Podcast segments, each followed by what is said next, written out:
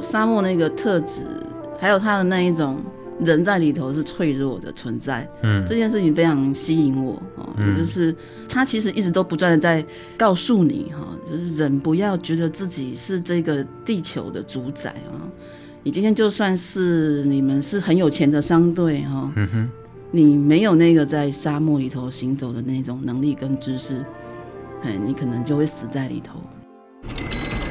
欢迎光临。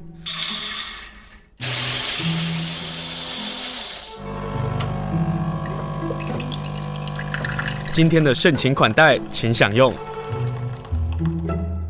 有一部电影啊，我不知道卖座到底卖得好不好，但也引起了一些的话题，不管是正或者是反啊，大家对于这部电影的期待各有所不同。我自己是没带什么期待去看的，看完之后非常爱这部电影，然后我就觉得特别在身心灵的这个部分是我自己感到很好奇的。因此呢，我们今天邀请到的就是身心工作者许思婷，朋友们都叫他徐大大，徐大大跟大家来分享《沙丘》。Hello，徐大大，你好。嗨，金盛，还有各位朋友，大家好。今天跟大家来分享这部《沙丘》，你喜欢这部电影吗？嗯，蛮喜欢的。哎哎，你怎么突然呃留了一些后路的感觉？嗯，《沙丘》这部电影呢，它改编自美国科幻小说赫伯特在一九六五年的小说哦。这个故事的设定是在。一万两千年，就西元一万两千年，这这样的一个未来的世界，在那个时候，人类早就有那个太空旅行的能力了，而且在大荧幕看到沙丘里头的那个飞行器的飞行啊，就觉得好好看呐、我非常喜欢看它在这样的一个飞行器的设定，但是在这个太空旅行中，其中有牵扯到几个关于宇宙上的政治的问题。啊，里头出现技师的问题，还有一个很重要的东西叫做香料。这个香料呢，它不单单只是呃可以作为我们一般所熟知的香料之外，它还有很多包括能源的使用啊，这些等等是非常重要的元素。其中就在讨论那个政治的变迁啊，于是产生了第一部。接下来会拍几部不确定，因为光是《沙丘》的原著小说就有六本。很多人看完了这部电影呢，就去买了这一套书来看一看。我们今天呢，不针对小说来讨论，我们今天就针对第一集，我们看完了之后小小的心得，来看看人类在西元一万两千年之后为什么会变成这个样子。嗯，看完的时候，你第一个心得是什么？想法是什么？应该是觉得很很感动吧。就是呃，竟然在呃一万多年之后的人类啊。还保有对于心灵能力的一种一种尊重跟向往，对，我是觉得很神奇耶。就是当我们越来越进入到 AI 这个世界里，当我们现代，我们可能就是在滑手机，在呃网际网络这样的一个虚拟游戏当中，我们要谈论心理或者谈论宗教，已经越来越淡薄的这个时候，何况去设定在一万两千年的时候，居然还有人在在重视。心灵这个事，我我自己很感动这件事。嗯哼，对，嗯、你自己是一个心灵工作者、身心工作者，那、嗯、那个感动可不可以说的更具体一点？应该是说，我后来才我看完之后才去查资料，嗯、对，然后才知道说，哦，原来呃这一部呃就是拍《沙丘》这个导演也是拍那个另外一部我非常喜欢的电影叫《银翼杀手二零四九》。对，对，但《银翼杀手二零四九》我也非常喜欢，可是就像我跟你聊一样，就是我觉得他其实是把人类的整个科技 AI 整个带到一个、呃、完全就是没有。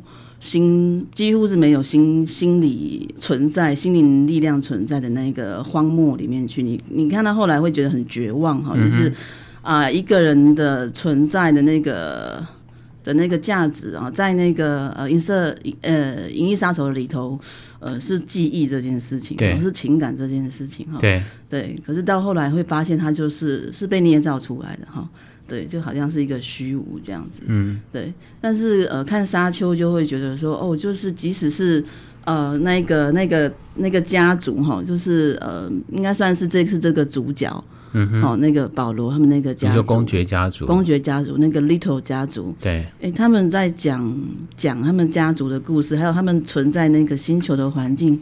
就像就像我们现在呃生活的地球一样哈，是那种绿意盎然的，是很有生机的那个环境。他们他们重视人人的那一种呃各式各样的美德跟特质，还有情感。嗯哼，对，这是让我在看这部、呃、未来一万多年的电影里头，你的科技啊、呃，你的飞行器都可以那么的。先进，先进哈，然后各式各样的设备，哈，你连那个打斗哈都可以有那个防护罩那种东西。但是他他是谁在控制这些这么先进的高科技的东西？还是人？哦，还是人？对，哦，跟《银翼杀手》那个已经不是人。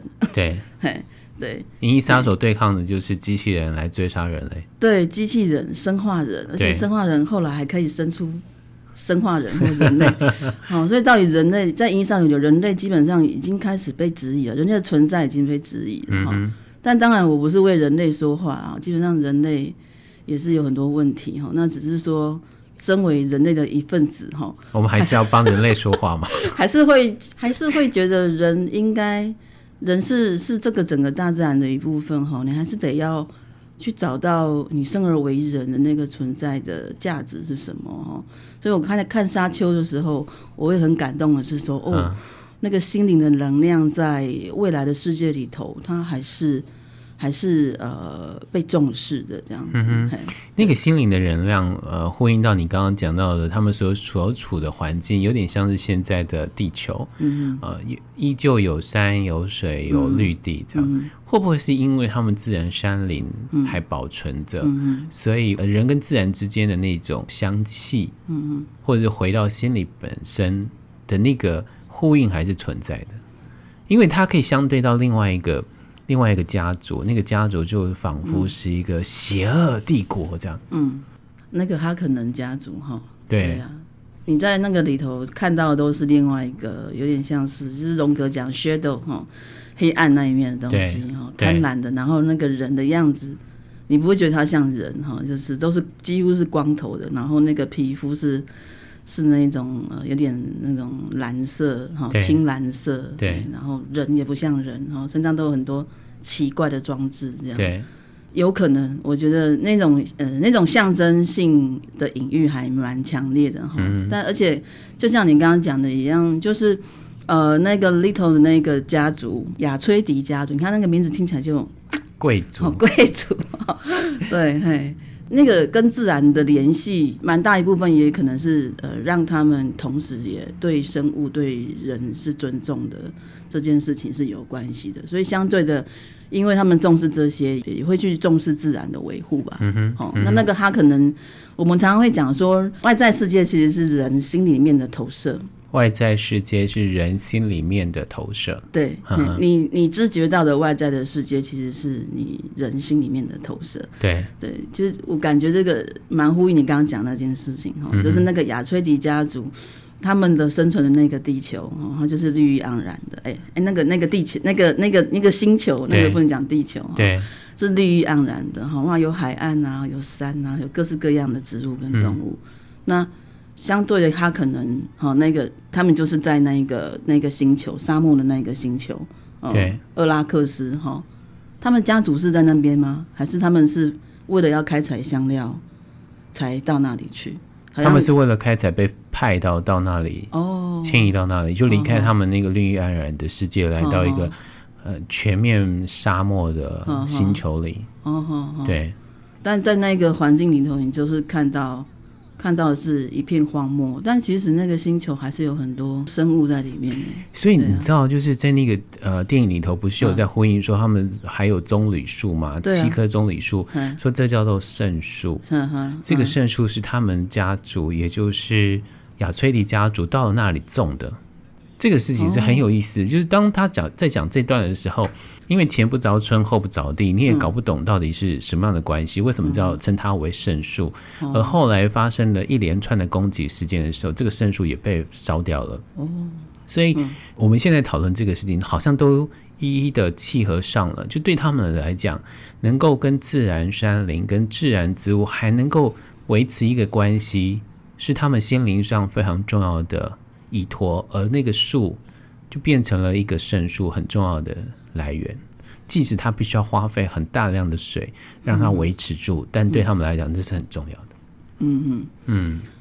哦，圣树那个部分，对啊，我那时候看的觉得还蛮特别的，就是呃，要在这样的一个、呃、水是极珍贵的哈。对。对啊，的一个星球，然后他每天要去灌溉那个树，让它嗯活下来这样子。我也不太知道为什么那个电影里头会安排这个桥段，但大概也是呼应你刚刚的观察，就是呃，这个家族他们呃对于呃树啊或对植物这件事情，或对于呃除了人类之外的其他生物，嗯、其实是相对呃重视，而且会认为。呃，人类是应该要跟其他生物是有所连接的，嗯，嗯对啊。可是，比如说你们自己做身心工作者，嗯、自然，或者是你们在做打坐的时候，嗯，那那个环境是如此的重要吗？什么样的环境你们觉得是很重要的？比如说，可能很多朋友会去到山林里头，嗯、或者是潭边，或者是美仑山上，嗯，那样的一个。呃，自然环境里头给予心灵上的依托或者是安慰是很重要的。刚刚讲的一样，人类其实也是生物的一部分，一个环节嘛。我们对，呃，也都是必须每天都是必须要靠靠很多的饮食啊，呃，吃各式各样的蔬菜水果，还有各式各样的鱼虾肉类，你来维持你的生命。然后我们的生长的环境里面。也有非常多很可爱的、很特别的各种生物啊，昆虫啊，那这些东西它都会呃成为我们呃跟这个世界连接的一个环节嘛。嗯哼，对啊。那在心理学来讲，会就是我刚刚讲的，你所心里面所投射出去的外在世界，对啊，就会长那个样子。对对啊。那你回到你自己的身上，你会希望你会希望你自己的心灵世界是什么样子吗？繁盛，嗯，我现在想到两个字，就这两个字。对啊，嗯、就跟你的名字一样，清盛。对，有一个，我就清心寡欲，好不好？最好是。对啊，就是我们会希望我们我们的我们的心灵世界，它是它是嗯，可以非常多彩多姿的嘛，嗯、然后可以跟非常非常多呃，我们呃，可能甚至是不了解的事物哈，对，可以可以共存，或者是说可以有很多。很好奇的，或者是很呃未知的呃事情，不管是好的或坏的，对对啊。那你刚刚有提到，呃，身心工作者为什么会喜欢在啊、呃、自然的环境里头？对，我不知道其他人怎么想，我自己是相信，呃，大自然有大自然的力量哈，那是超乎我们人类所能够理解。跟控制的力量，对，对，这会比你在一个呃水泥的屋子里头哈、呃、去进行啊、呃、一些呃活动哈、呃，对呃来的更多源源不绝的东西会流动，嗯哼，嗯、呃，对啊，像嗯，如果我们带一个体验或带一个练习是在一个呃房子里面哈。呃对，那可能那个人为的那个呃，营造那个气氛哈，或带动就要花比较多心思。嗯，但是如果今天是到一个很舒服的自然的环境里头哈，人在里面自己就会开始去跟环境连接。嗯、呃，嘿，那带领者基本上不太需要花很多心思去啊设计引导。对，当然、呃、还是要，但是那个引导可以降到非常的小。嗯，成员他自己自然而然的，当他的身心安静下来之后，他同时也对外打开，那自然的所有的一切就会嗯进到哦成员的呃身心里面去。对，嗯，那那那个产生的那种流动哦，跟集结起来的的能量哦，跟改变，就真的会带来非常多惊讶跟收获这样。嗯，嗯，所以这是为什么会。喜欢到自然里头去带体验的原因。那你怎么看待男主角保罗跟他的妈妈杰斯卡夫人的那个关系呀、啊？就他们好像似乎有一个预言的能力，那称之为叫做姐妹会哈，在文字翻译上叫做姐妹会。它成了另外一个在呃宇宙各国当中，宇宙各家族里头一个很重要的一个平衡。现在看来啊，就仿佛它就是一个计时的一个样子啊。从我们现在这个世界来看，说，哎，没想到一万两千年的世界还有计时，还有在跟你在谈幽冥世界的另外一个你无法掌控，可是它会深深影响你的力量。哦，你刚刚一讲或者怎么解释啊？那我想到那个地海女巫的 这一套书，那个儿苏拉的哈，对呀啊。也在女巫在在很多，或是女性哈，在很多古老的呃那个神秘的呃象征里头，好像都是那一种可以孕育，但同时又有吞噬的能力哈。吞噬就是可能是死亡，或是对啊，或者是黑暗哈。对，是一个蛮复杂的角色哈。很有意思啊，嗯。对，那包括在，它不是只是母性光辉就对了。那、嗯、你看，去印度，印度教那个那个卡利女神，根本就是血盆大口哎。啊。对呀、啊，她是就是专门就是把那个那些恶魔吃掉的。对。对，很恐怖。你如果你不知道她的故事，你就觉得她就是一个恶魔啊。对。可是她是卡利女神。嗯。他们的那个多尔嘎女神，然后他们的大母神。也是这样子的象征，就是嗯，如果越原始的信仰跟宗教，基本上你会看到很多女性的象征都是，呃，都是复杂的。它既是可以治疗的，可以 healing 的，同时它也是会带来死亡跟伤害的。嗯哼嗯哼，对。那其实嗯，如果是从身心疗愈来讲，或是人的心理力量来讲，其实这个一点都不矛盾。嗯，为什么不矛盾？因为你我现在听的是非常矛盾。你必须要死掉一个一个坚硬的身份跟认同，你才有可能长出新的东西出来啊。嗯哼，在这个电影里面的那个梦不就是这样啊？对啊，这个电影里面有一个梦啊。我 先说我要我要我要破梗这样子，因为真正的梗是在第二集第三集了哦。第一集它其实只是铺陈，其中呢就是。保罗要去面对恐惧，他也要面对死亡。当死亡威胁的时候，因为他来自妈妈的训练或者来自母体的 DNA，让他可以预知未来可能会发生的事情。他看见了死亡，看见了他自己的死亡，他如何去面对死亡？这个是那个电影里头非常重要的一环。这也是我看这部电影看到最后非常感动的这个部分，就是其实，在电影的题材里头，关于恐惧的非常多。即使是一般的大家所熟知的恐怖电影也是一样，可是人的力量反而是在每一个事件当中，它能够重获新生的一个重要的关键。一样的沙丘里头又在讲这件事情，所以我就觉得很好奇，就是说在这样的一个电影里头的桥段，作为一个身心工作者上怎么看？所以你看到的是像这样的一个解释。对啊，他其实一开始对于他的梦里面出现死亡，嗯、哦，出现呃杀戮，他的害他是害怕的。对，也包括他爸爸的那个那个一个一个很厉害的那一个那个长头发的那一位武士，嗯。对，他在梦中他梦到他被杀死嘛，帅爆了那个武士，帅爆对 对啊，哈，他就很紧张嘛，哈，感觉他跟他感情蛮好的。对，对，他就去警告他这样子，哈，甚至对要要跟着他一起去，哈。对，所以你会看到他，他原本对于梦里面的一些征兆，他是害怕的这样哈、嗯。但是后来，当他到了那个阿拉克斯哈那个星球，然后经历了一些一些很恐怖的经验，包括他他的父亲被杀，然后那个整个被轰炸，对，好跟他妈妈在沙漠里面这样走啊哈，然后遇到了那个沙漠里面的那那那个族人嘛哈，嗯哼，对，他突然佛瑞曼人。叫佛瑞曼人哈，就是蓝眼睛哈，对。对，那他突然突然好像在那个打斗的过程当中，哈，因为里面有个勇士他不服，对，哦，他加入嘛，哈，对啊，我觉得那个沙漠原则还蛮酷的哈，就是没有人可以可以理所当然成为首领哈，对。对。这有点像斯卡罗第一集不是你说哎，我不服你？对，斯卡罗当然是不是这样子的一个原则是好的，我不知道。嗯嗯、就像我最近在看《丙谷行人》的那一个哲学的起源一样，他非常推崇，哦，他非常推崇在雅典，哈，西雅典民主时期就更早之前产生的那一个那个。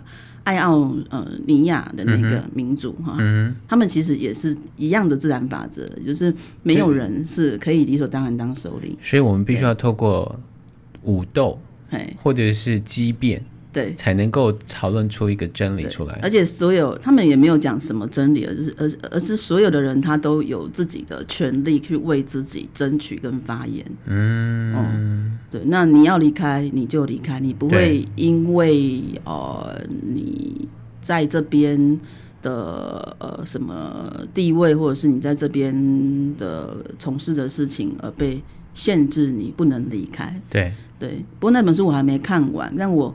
刚好也是在看完《沙丘》之后，想到我一年前买的这本书，还没有真正开始看。可是你看完《沙丘》嗯，为什么去看平谷行人的书？这无法连结啊！哲学的日本哲学家的书，他他也不完全是讲日本哲学，他其实就是在讲哲学跟政治跟经济社会之间的关联。那你看。为什么这些议题在现在会这么的被引引引起高度的讨论？就是我觉得台湾从从那个太阳花那个福茂事件开始，我们终于终于好像有了一个新的希望的。你说那个希望是打破了我们认知的 权力、嗯、政治的运作方法、政党政治的运作方法，嗯，就是那种。可是你知道，在当年冲破的这群年轻人，那个时候觉得应该要冲破。可是当冲破之后，或是产生了最后的结果的时候，嗯、反而会回头去看自己在过去所发生的种种，嗯、还包括在当时所发生的事情。嗯、我觉得这件事情是很有意思的，嗯、就是说各方你有不支持或不支持的，但请看到这个事件之后，这群年轻人在心理或在身体上的这个回头去看自己在当时所。做的这些事情，这才是人类最珍贵的这个地方。对啊，就是没有人是完美的，但重点是，呃，你有没有有没有真正的去去为你自己，还有为你自己所生存的族群哈、嗯，不管是什么，啊，不见得是限于呃种族这件事情，对这个社群去争取过什么东西？对啊，那我们会看到现在的社会，呃，我觉得已经长，至少我出生的那个年代。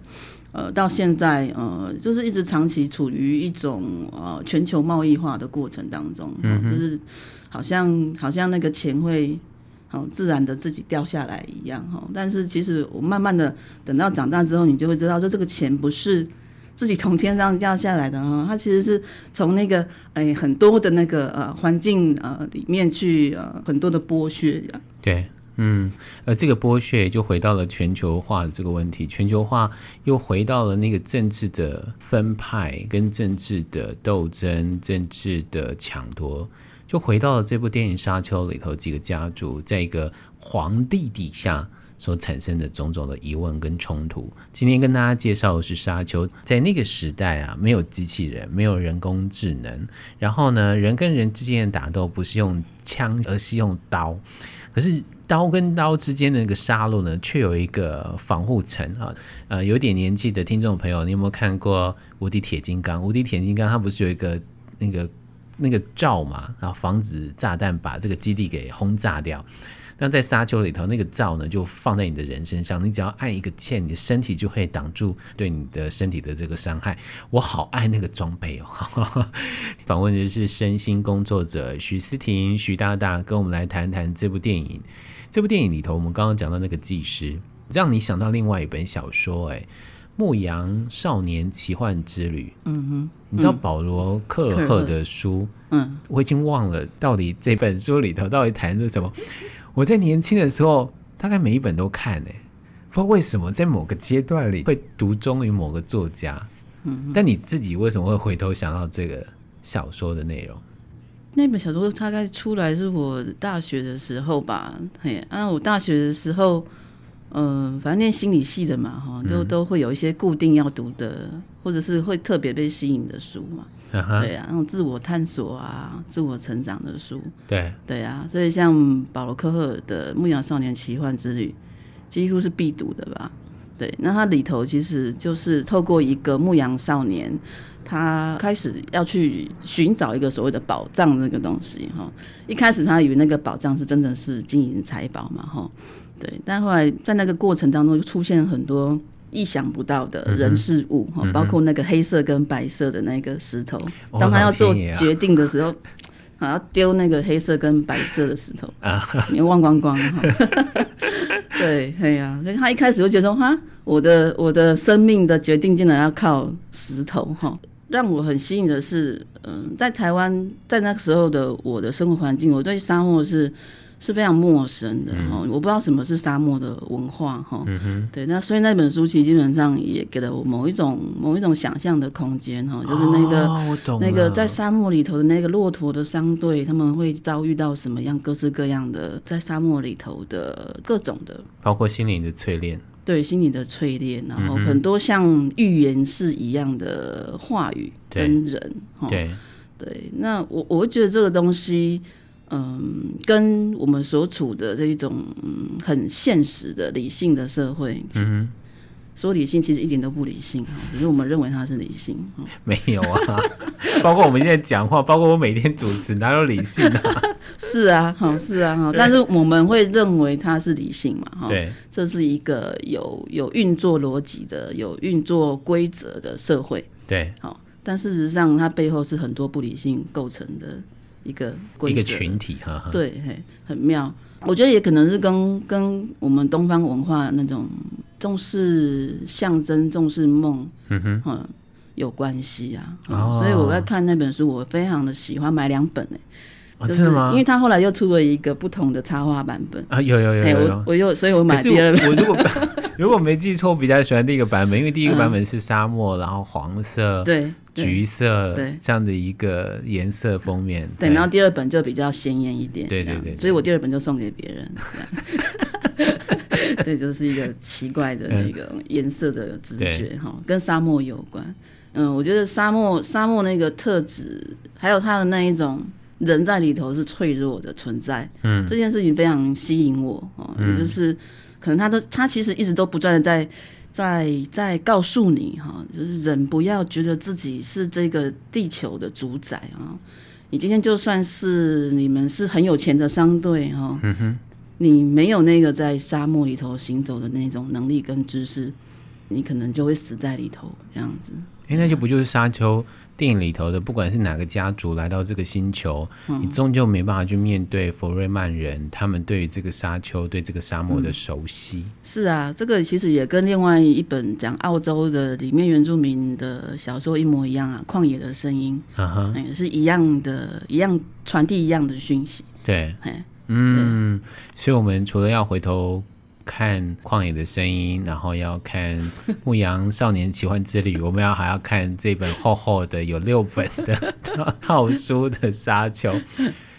刚刚讲到那个梦境啊，嗯，我我其实很想听身心工作者怎么看他的电影里头的梦境，因为在梦境他看到了，我觉得他是应该是 Mr. Right，就是他另外一个未来会碰到的他所心仪的女生，嗯，去预言了他未来的爱情，可是这个爱情却会面对。不管是他的家族、这个星球，或者是他会不会是 The One，就救世主，这很有意思。就我我其实对于这个电影里头的矛盾是包括一个事情，就是里头的祭师基本上应该是泛灵信仰，可是 The One 救世主这样的一个概念是基督教文化里头所承袭下来的。嗯，这两个好像就仿佛现在我们所面对的这个问题：原住民的泛灵的信仰跟基督教文化进入到人类的生活里头，它如何？产生出来又如何制造谣言？可是梦境那是到底是骗人还是不是骗人的？那又是个好玩的事情啊！为什么你会觉得你会去想梦境是是真的还是假的这件事情？你刚刚是讲骗是真是有有没有骗人嘛？所谓骗人就是说，你你醒来之后你会觉得这个梦到底是真的还是假的？嗯，那可是这个梦啊。嗯通常是自己生出来的，是不是如此？妈，对呀、啊，妈。因为你你刚刚讲到你讲到那个原住民的泛灵信仰啊，对对不对？嗯、然后又讲到基督教，我我真的是对基督教不是那么熟悉啊。虽然身边很多呃基督教的朋友，对对，但呃基本上我自己会交往的呃基督徒的朋友，他们呃还是非常的尊重不同信仰的人，然后他们所在意的是。啊、呃，善这件事情，还有你有没有一个你认为你自己需要呃去崇敬的一个？你不是一个自大以自己为主的人，这样子。我我周边的朋友比较是这样子的基督徒。嗯哼，对，那那这个东西其实呃跟泛灵信仰是并不违背的、啊。嗯，哦，对呀、啊，就是你不是以你自己一个人独尊嘛，哈，只是说基督徒可能会有一个唯一的真神这样哈，但呃泛灵信仰就没有嘛，就是都是需要好去尊重的这样子。那但是也没有善跟恶的，嗯，呃，绝对的呃好或坏这样的差别，对呀、啊。那关于回到那个梦这件事情，呃，以前我自己会认为那个梦这件事情是我自己创造出来的，是不是？是不是？是不是？所以我觉得我还是在你那个以前啊。但是，但是后来慢慢的，有些时候有一些很神奇的人的经验，比如说。我我相信有很多人都会有类似这样的经验，就是你、嗯、你你你你现在经验到的一些事情，你正在跟某些人说说一些话，你突然反应到我曾经梦过，对，哎、欸，可是那个阶段呢、啊，大概是我在年少的时候会比较多，对对，会比较多，嗯、可是我长大之后慢慢变少了。可是那个时候年少梦到的时候，或者是实际在现实世世界里头、嗯、想到我曾经梦到这一切的时候，会慌哎、欸。你会慌，我会慌，我很清楚我的慌。那个慌是我为什么会预知后来所发生的这些的事情。嗯，能够预知这这这个能力，你为会为什么会让你觉得慌？嗯，因为你不知道这个力量来来自哪里啊。嗯嗯，我觉得是你不知道那个力量来自哪，而且你无法，你又你又无法跟你的家人说这件事情，因为很难解释。可是，如果你这样讲的话，搞不好我的爸爸妈妈在年少的时候也有曾经有这样的，甚至可能他们老的时候也有预知了，透过梦预知了这些事情。所以你的意思是说，我们人类其实都有预知的能力。